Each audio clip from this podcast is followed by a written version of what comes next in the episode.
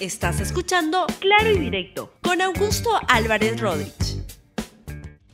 Bienvenidos a Claro y Directo, un programa de LR. El día de hoy voy a tocar dos temas en el programa y el principal va a ser este que eh, refleja la portada de la República del día de hoy, sospechoso cierre del lugar de la memoria ah, en el contexto en el cual se iba a realizar la presentación de Amnistía Internacional sobre su reporte eh, sobre situación de derechos humanos en el Perú y se produjo una intervención del Ministerio del municipio de Miraflores que vamos a conversar con Iris Javi, especialista en temas de memoria y postconflicto de la Pontificia Universidad Católica del Perú. Antes que eso, quiero hacerles un comentario de algo que me parece particularmente relevante y tiene que ver con un proyecto de ley que ha eh, aparecido hace ya algún tiempo, viene desde la época del expresidente Pedro Castillo, y por el cual lo que pretenden es establecer que el 40% de la producción nacional que, se, que debe ser en los canales y, y radioemisoras que este, de peruanas se debe tener un mínimo de una cuota de 40% de contenido de producción nacional, entendida como, y precisa el proyecto, folclor, música nacional y series o programas relacionados con la historia, literatura, cultura o realidad nacional peruana. Y este, señala el, el, proyecto que si es que no se cumple, eso lo que significaría serían unas ocho horas diarias de programación de folclore, música nacional y series o programas relacionados con la historia, literatura, cultura o realidad nacional. Y si es que no se eh, eh, cumple con eso, el Ministerio de Transporte y Comunicaciones debería proceder a cancelarle la licencia al medio. Desde mi modesto punto de vista, este proyecto es un mamarracho este, no pueden meter la mano de eso en lo que pueden ser, lo que son empresas privadas. Este, hay otras maneras de promover la cultura y no de esta manera, porque además para poder establecer qué cosa es folclore, música nacional, series o programas relacionados con la historia, literatura, ya es un poco complicado, pero tiene que ver con el, la frenética producción de normas regulatorias en este Congreso de la República que ya siente que ya pasó lo peor de la protesta, que ya todo se normalizó y entonces ahora se ponen a ver cómo mejoran su menú, se compran mejores teléfonos, se piden los iPhone 14 y luego se ponen a producir normas regulatorias en todas las comisiones porque han vuelto a hacer, ya creen que ya todo está normalizado. Una norma más idiota que otra. Esta norma es la verdad una tontería total, es una amenaza. El problema a la libertad de expresión, para empezar, el problema es que ya la, el proyecto ya lo aprobaron en las comisiones de transportes y comunicaciones y en la, Comisión de Cultura y Patrimonio Cultural del, Congreso. Ya está para entrar al Pleno y podrían perpetrar una norma que sería absurda realmente. Eso es lo que está pasando con este proyecto de ley, que la verdad que ojalá que no se apruebe, pero me suena además que es un proyecto inconstitucional y que se caería rápidamente por eso. Pero refleja la capacidad de, intelectual, digamos, de producir normas sin pasar por un filtro, sin asesorarse bien que existen en el Congreso de la República. Este mamarracho tiene por autor al congresista Alex Flores de Perú Libre. Viene de los tiempos de, eh, de los tiempos de la presidencia de Pedro Castillo y está ahí dando vueltas y vueltas. Bien, vamos a lo que era, es el tema principal que les propuse para el día de hoy y es el LUM, el lugar de la memoria en la picota. El día de ayer se produjo una intervención del municipio de Miraflores, que es donde está ubicado el lugar de la, de la memoria, el lugar de la, memoria y tolerancia y la reconciliación, y ha decidido la, el cierre eh, temporal de, eh, del lugar de la memoria, señalando que hay unos problemas de seguridad en, en, en este museo. Y entonces lo que ha aparecido ahí, y les quiero hacer notar, es una, uh, un mensaje del Ministerio de Cultura donde dice que con relación a la inspección realizada por la Municipalidad de Miraflores, el, al lugar de la memoria sede que ha determinado el cierre temporal por no contar con el certificado de seguridad y de edificación vigente, el Ministerio de Cultura señala a la opinión pública que procederá a levantar las observaciones planteadas por la autoridad de la Municipalidad de Miraflores en cumplimiento de la normativa vigente para reabrir el recinto en el menor tiempo posible. Segundo, las actividades programadas en el LUM han quedado suspendidas. Tercero, se reanudará la atención en los próximos días para recibir a la ciudadanía en las salas de la exposición permanente y temporales así como en las actividades de su programación cultural habitual. Cuarto, seguimos trabajando para que el LUM siga siendo un espacio del Ministerio de Cultura que ofrezca actividades culturales de aprendizaje, de memoria, investigación y conmemoración para dialogar en torno a los temas de la tolerancia e inclusión social que este, son importantes. Esto ocurre en un contexto en el cual hay nuevas autoridades en, Lima, desde el alcalde eh, de Rafael López Aliaga o a un partido político, Renovación Popular, que lo que eso, este, no tiene una coincidencia con el lugar de la memoria. De hecho, el alcalde de Lima, Rafael López Aliaga, dijo hace unas semanas, basta ya de estos museos de memoria y reconciliación, este, y le dijo al alcalde de Miraflores, sí te pido, Carlos, coordinemos desde Lima con el Ministerio de Cultura, con la Embajada Alemana, para que este sea administrado por la Fuerza Armada, por la policía, que nos cuenten la historia cómo es, cómo ha sido realmente. Vamos a conversar, como les dije, con Iris Jave, es especialista en temas de la memoria y postconflicto de la Pontificia Universidad Católica del Perú y está vinculada al Instituto de Derechos Humanos y Democracia de la Universidad Católica. Iris, muy buenos días, encantado de tenerte en el programa. Muy buenos días, Augusto. Muchas gracias por este espacio. ¿Cuál es tu interpretación y tu reacción inicial a esta decisión del municipio de, de, Miraflores? Sí, eh, creo que se trata efectivamente de una suerte de amedrantamiento, o como ponen ustedes en el titular, de una intolerancia respecto de lo que significa este espacio de memoria. El U es una, es una entidad estatal, eh, depende de la red de museos del Ministerio de Cultura.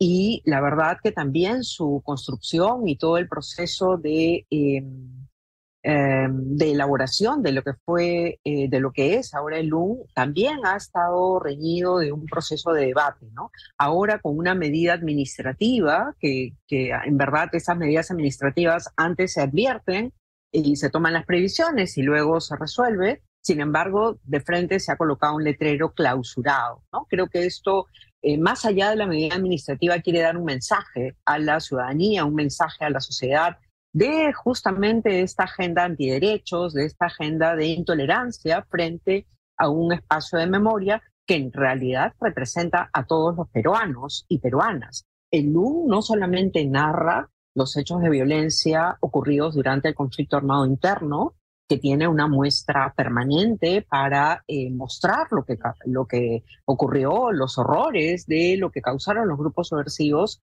y las respuestas que tuvo el Estado peruano. También tiene un espacio de muestras temporales. Ahora mismo, desde noviembre, hay una muestra dedicada a las viudas y familiares de eh, soldados y oficiales de las Fuerzas Armadas que cayeron en combate.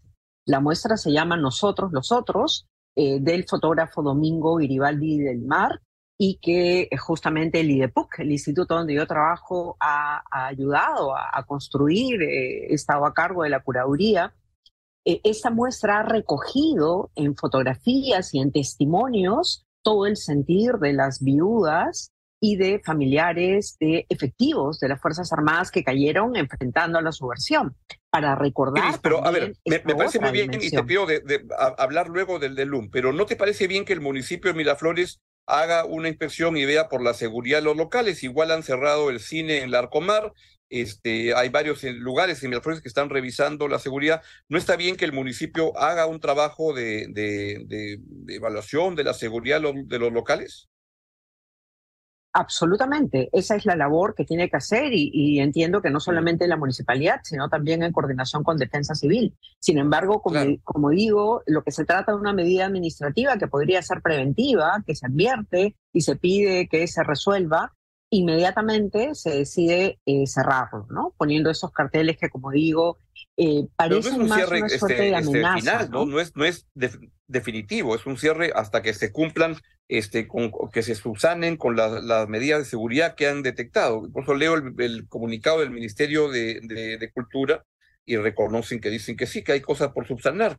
Este, igual en el cine en Larcomar se ha cerrado hasta ahora, o sea, no, no lo han vuelto a, reabrir y parece que habían algunos problemas. Este, entonces lo que te pregunto es, ¿no estamos saltando muy rápido a, a, conclusiones que que no son correctas o que son todavía en base a rumores, etcétera, y lo que hay es un trabajo al municipio. Estoy seguro que al alcalde no le, no le gusta el, el, lugar de la memoria, el concepto, pero lo que hay no sé, te cuento como anécdota, el otro día yo voy a nadar a una piscina este, todos los días y este, encontré el otro día que la piscina estaba en el, en el regatas, que tiene estándares de, de, calidad y todo, y decía, está cerrado hoy día y mañana porque va a haber una inspección del municipio. Ah, caray, dije, bueno, este, será así, pues no, entonces agarro mi maletincito y me voy y volveré unos días.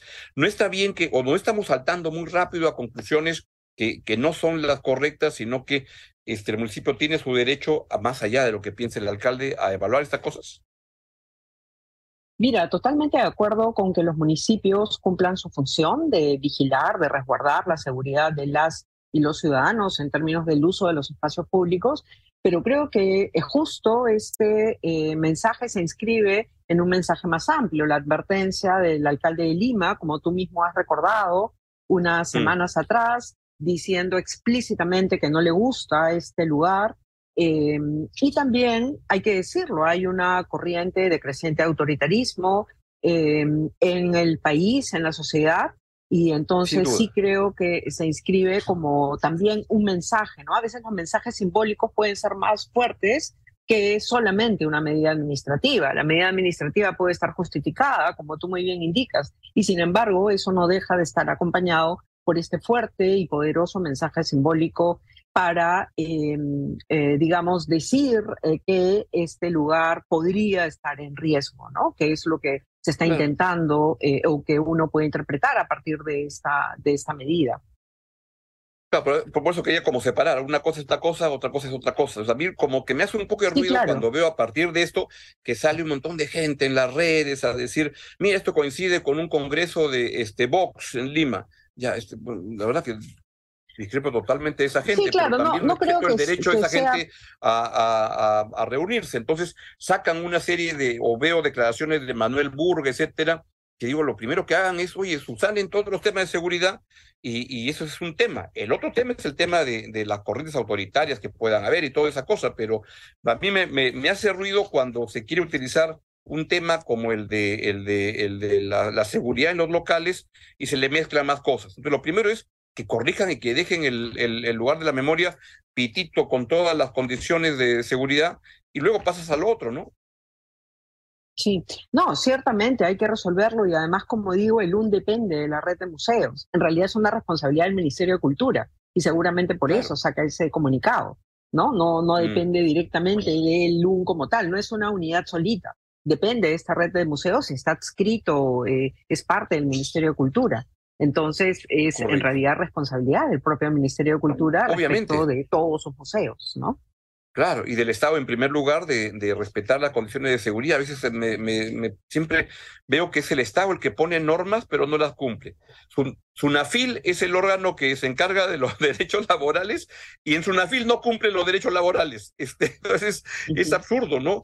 Este, o, ponen normas que el propio Estado la, las incumple. Entonces sería bueno que las cumpla. Entonces, dicho eso, yo no sé si coincides, pero sería bueno que cuanto antes susanen todos los problemas y dejen este, el lugar de la, de la memoria perfecto perfecto en términos para que toda la gente que vaya tenga plena seguridad que no va a pasar absolutamente nada este, como consecuencia de alguna mala instalación o algo, ¿no?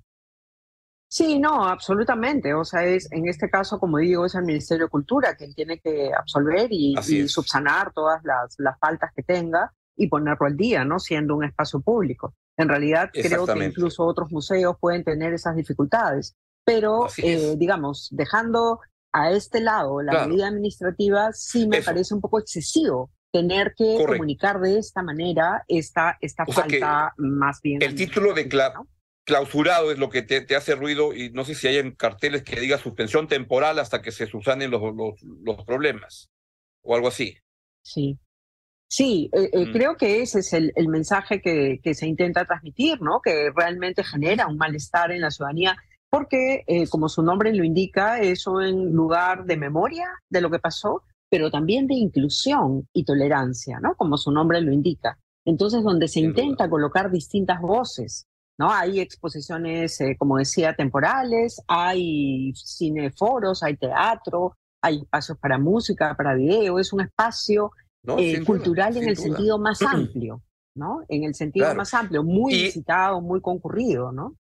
Y, e Iris, en ese sentido, cuéntanos, el lugar de la memoria ya tiene cuántos años, 15 años, este, no sé, y, y quisiera evaluar contigo sus objetivos, se han cumplido, cómo, cómo ha sido, cuánto tiempo tiene el, lugar de la memoria, el museo. Fue inaugurado a fines de 2016, cuando estaba, o 2015, cuando estaba acabando el gobierno de Ollanta Humala.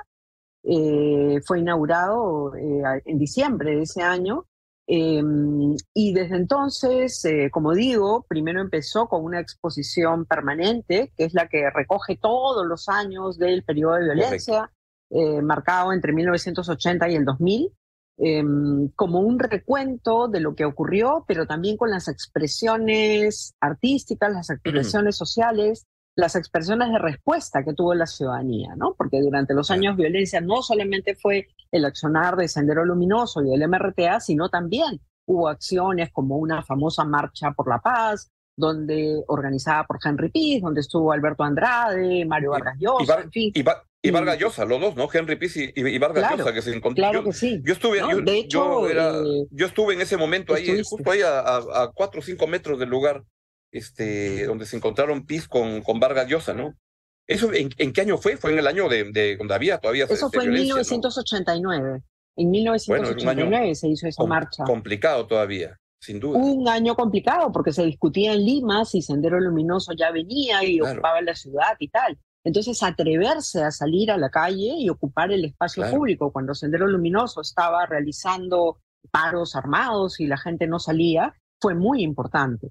Pero así como hubo esa marcha por la paz, también hubo algunas manifestaciones más chicas, más locales, por ejemplo, los sacerdotes jesuitas en el Agustino, promoviendo una marcha por la paz eh, con un lema no matarás ni con hambre ni con balas, que fue muy importante en ese momento, religioso, pero que congregaba a un gran número de la sociedad. Atreverse en el Agustino o en Huaycán o invitarte a salir a la calle, a ocupar un espacio que estaba siendo subsumido por Sendero Luminoso, fue un acto de mucho coraje.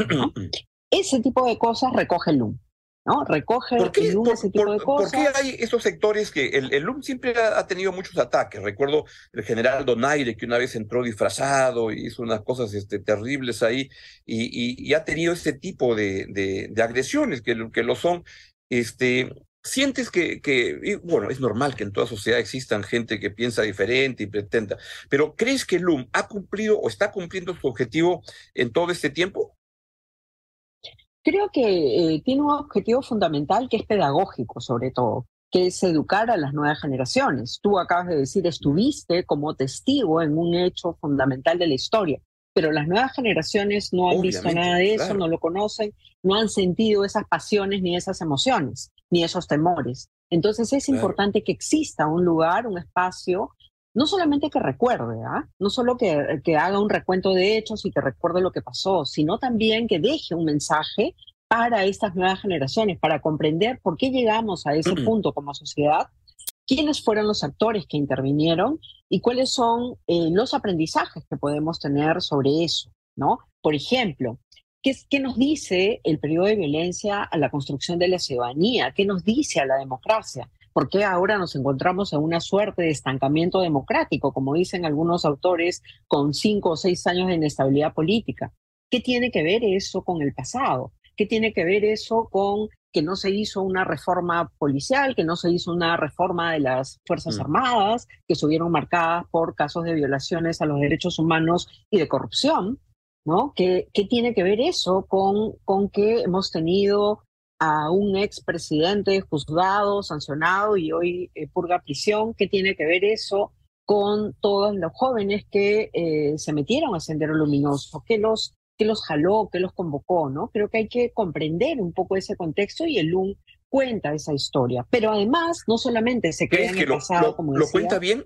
¿Crees que lo, lo cuenta bien o que le falta? Hay gente que, por ejemplo, Leo López Aliaga dice que esto debería manejarlo la Fuerza Armada para construir una narrativa, sospecho, diferente de lo que ocurrió. Te pregunto, este, ¿sientes que lo que cuenta bien lo que ocurrió en esos años, hay cosas que se deberían seguir ajustando Sí, siempre es perfectible, ¿no? Quizá habría que invitar al alcalde a que se dé un paseo, porque en el LUN, en ese recorrido, en, esa, en ese relato, se cuenta cuál fue la estrategia que utilizó la Fuerza Armada. Y ciertamente la, estrategia de la Fuerza Armada fue cambiando con el tiempo. No se quedó solamente con la primera parte de eh, violencia y de desaparecidos, sino que avanzó a una estrategia de conectarse con la sociedad, una estrategia de acción cívica, como ellos les dijeron, de aliarse con las poblaciones, con las comunidades que estaban siendo afectadas para enfrentar a Sendero Luminoso. Entonces creo que también cuenta esa parte, ¿no? No es un ataque a las Fuerzas Armadas como se lee desde afuera, sino hay también una comprensión de toda la complejidad que implicó ese periodo de violencia. Entonces, a veces creo que algunos actores políticos, sin conocer, sin haber hecho un recorrido, eh, se oponen per se, ¿no? Se oponen per se porque hay una corriente en el país muy confrontacional respecto a lo que pasó en esos años. Hay una corriente que dice que las Fuerzas Armadas fueron eh, los héroes de la contienda porque derrotaron a Sendero Luminoso militarmente, lo cual es cierto, pero que para eso tuvieron que cometer violaciones a los derechos humanos, lamentablemente. ¿no? Hay una corriente que piensa eso, que sostiene eso, pero hay otra corriente que es menos escuchada, que es menos atendida, que recuerda eh, la memoria de las víctimas, ¿no? que dice que en el mm. país todavía tenemos cerca de 22 mil personas desaparecidas. Hay una dirección de personas, de búsqueda de personas desaparecidas en el Ministerio de Justicia. Nos van a quedar 10 o 20 años o 30 años para encontrar todos esos restos en el país. ¿no?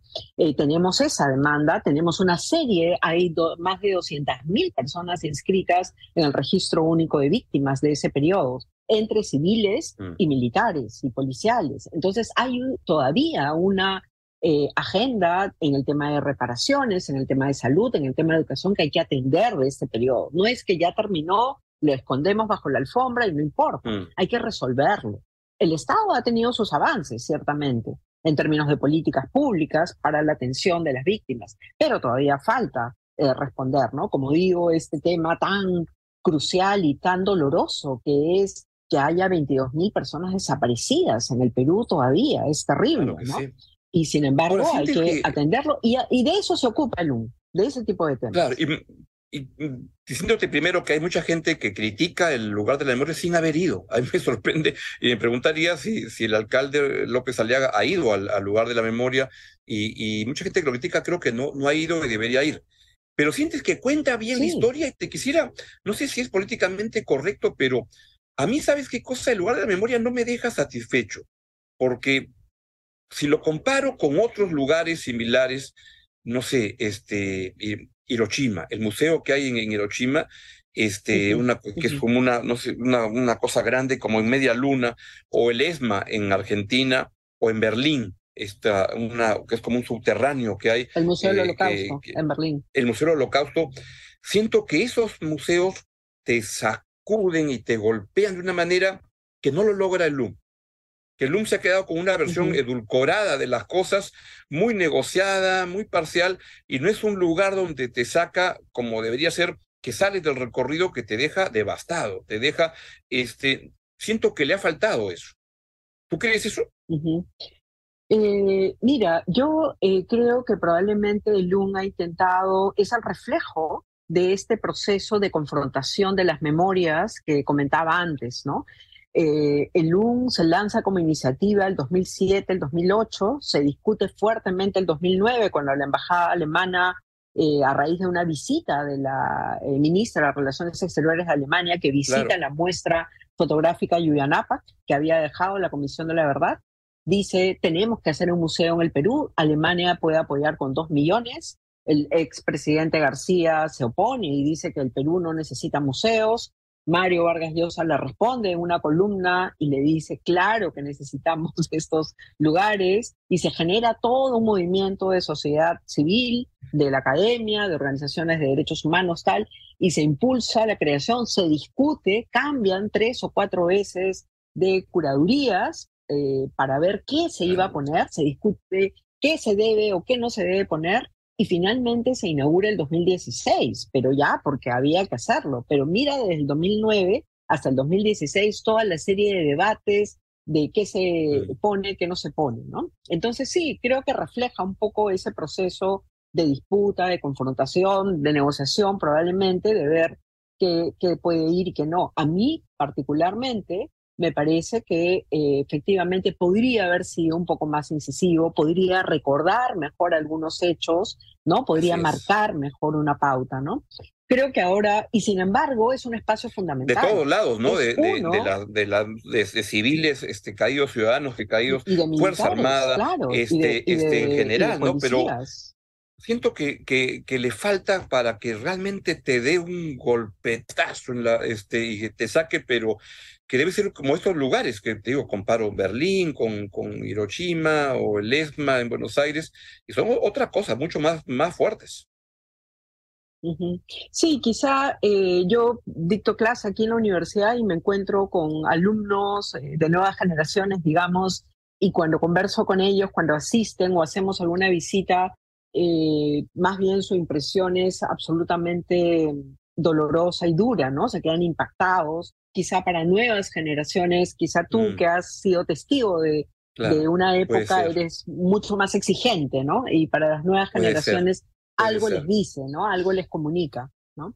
Eh, y además quería decir que LUN es un lugar de memoria entre varios que hay en el país. En el país se han contabilizado alrededor de 115 lugares de memoria, ¿no? Impulsados por organizaciones sociales, organizaciones de víctimas o por el gobierno regional. En Junín hay un museo mm. de la memoria también, eh, Yalpanahuasi, en Ayacucho, la propia ANFACETA ha hecho su museo, Em, y luego hay varios memoriales en, el país en distintos lugares más pequeños, menos conocidos, pero que igual eso te dice la importancia de recordar, de tener unos espacios públicos de memoria, para que la gente recuerde, pero también para que sea un reconocimiento hacia las víctimas, ¿no? hacia las víctimas directas, a sus familiares, que hoy pueden decir, bueno, se está recordando de alguna manera lo que hizo mi padre, policía o teniente alcalde o líder de una comunidad o rondero, ¿no? Ahí está, de alguna manera, es lo que se está haciendo ahora con el Santuario de la Memoria de la Hollada en Ayacucho, al lado del cuartel Los Cabitos. Eh, ya es impulsado por la ANFACEP desde el 2007. Finalmente, en el 2013, el Ministerio de Justicia ha entregado formalmente la posibilidad de hacerlo. Y el año pasado, el 2022, el gobierno regional ha puesto la primera piedra de lo que va a ser el Santuario de la Memoria de la Hollada, que es un lugar eh, testigo. Nosotros no tenemos lugares testigos, ese va a ser el primer lugar testigo. donde y, sientes, sientes que tenemos en la sociedad peruana unas ganas o unos deseos de no mirar lo que pasó, de olvidar y decir, no, no quiero saber lo que pasó, no quiero verlo, este, mételo debajo de la alfombra y, seguimos hablando. Y seguimos este, Creo que hay un, sí, Sí, hay, hay una fuerte narrativa alrededor de ello, ¿no? Eh, hay una fuerte narrativa que dice, mejor olvidemos el pasado, es muy doloroso, es muy feo, que además hay que comprenderlo, es legítimo, ¿no? Porque lo es. Y entonces es eh, natural también que alguna gente no lo quiera hacer. Hay muchas víctimas que prefieren no hablar del tema. ¿no? Eh, eso, eso existe.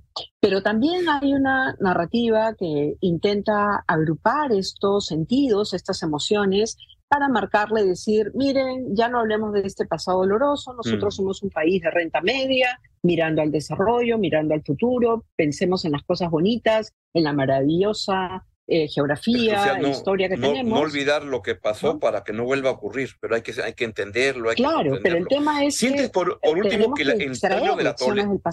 así es y llevar a la gente a que eso ocurra. Ahora, lo bueno de estos incidentes es que lleva más gente al final al, lugar de la memoria, funciona como una campaña de, de anti-marketing. Recuerdo que cuando hubo una, una, una muestra de, de, una muestra cultural, que hubo de unos afiches, etcétera, y que el gobierno la, la, la, cortó o algo así, ¿no? Y entonces... Resistencia 2000. Sí. Claro, y yo fui a, fui a verla antes que la saquen y lo que me pareció es que no es que esa muestra no deberían haberla puesto, pero por mala, porque era muy, era muy mala la, muestra, en honor a la verdad, era muy, muy, muy mediocre. Entonces decía, este, pero no porque no, no se deba ver, pero a veces como que se mezclan muchos discursos. Entonces, en esto, en este incidente, yo siento que lo correcto es, oye, arregla de una vez este, el Ministerio de Cultura subsane todos los problemas y este, el municipio tiene pues, al margen de lo que piense políticamente el alcalde, etcétera, tiene pues el municipio un trabajo por, por ver de la, de, la, de la seguridad. De repente va primero a, ver el lugar de la memoria antes que una, una tienda de donde vendan hamburguesas. De repente pues pone sus prioridades políticas, pero lo correcto es que subsanen todas las cosas y luego que, que ver cómo se lleva más gente a ese museo con seguridad y ofreciéndoles la, la posibilidad de, de conocer lo que ha pasado en el Perú. Sí, absolutamente. Además, como te decía, es una responsabilidad del Ministerio de Cultura y recordemos que estamos en un gobierno muy debilitado, eh, con una gestión pública muy deteriorada, ¿no? Y seguramente eso corresponde con ese tipo de falta de previsiones eh, de responder a estas medidas administrativas que tienen que ser subsanadas, exactamente. Es como las iglesias en Semana Santa, que también sería bueno que le den una, una revisadita a las iglesias en que va mucha gente y de repente están medios este, tembleques y se pueden caer y pueden ocasionar un problema. Entonces, una cosa es la ah, religión de Semana Santa y otra cosa es que que, que, que, revisen bien las, las iglesias en qué estado están. Y algunas están medias este, tembleques, ¿no? Blandengues. Claro, la Municipalidad de Lima, por ejemplo, podría dedicarse a eso, ¿no? Para prever lo que viene. Totalmente. Absolutamente. Sí. Iris, un gustazo este, conversar contigo y, y, de estos temas que son tan, tan importantes en una sociedad donde cada vez es más difícil conversar, tolerarse, exponerse a ideas este, distintas a las que uno tiene, y hay muchos como prejuicios en ambos lados, en todos los lados, de donde en una sociedad donde es cada vez más difícil conversar. Sí, yo creo que es bien importante eh, lo que dices porque hay que promover el diálogo, ¿no? Parte de los problemas que tenemos en esta democracia estancada es que no conversamos, no dialogamos con otros sectores. Y eso es lo que pretende el LUM, ser un espacio para que recoja a todas las personas, no solamente a los que piensan de una manera o al movimiento social o los vinculados a los derechos humanos, sino también a civiles, a militares, a policías, ¿no? Creo que eso es fundamental. Tener un espacio así en la ciudad, en una ciudad como Lima, que no tiene espacios públicos, es fundamental, ¿no? A ver si, si aprendemos un poco también eh, a que el arte o la cultura también nos conducen a dialogar sobre los temas que nos conciernen. Totalmente. Iris, nos hemos pasado el tiempo, este, he abusado de tu, de tu generosidad de darnos el tiempo y acá también ya me van a, votar porque viene el programa de Rosa María en un ratito. Te envío un gran abrazo, que esté muy bien. Igualmente, muchas gracias. Muy bien. Hasta luego, gracias. Muy bien. Y estas son oportunidades que permiten poder, este, son campañas como de anti-marketing para, el, para el, el, lugar de la memoria. Pero yo sí creo que, que es importante que lugares donde convocan gente cumplan con las condiciones de seguridad. Y lo primero, antes de estar especulando que esto ocurre por esto, es, oye, cumple con la cosa de, de la situación, las condiciones de seguridad elementales, y luego discute lo otro pero lo elemental es cumple con esas cosas. Entonces, ojalá que reabra pronto el, el, lugar de la memoria, es un lugar importante para para el país y que cumpla su cometido. Les agradezco su, su presencia y los dejo con la excelente programación de LR. Chao, chao. Gracias por escuchar Claro y Directo con Augusto Álvarez Rodríguez. Suscríbete para que disfrutes más contenidos.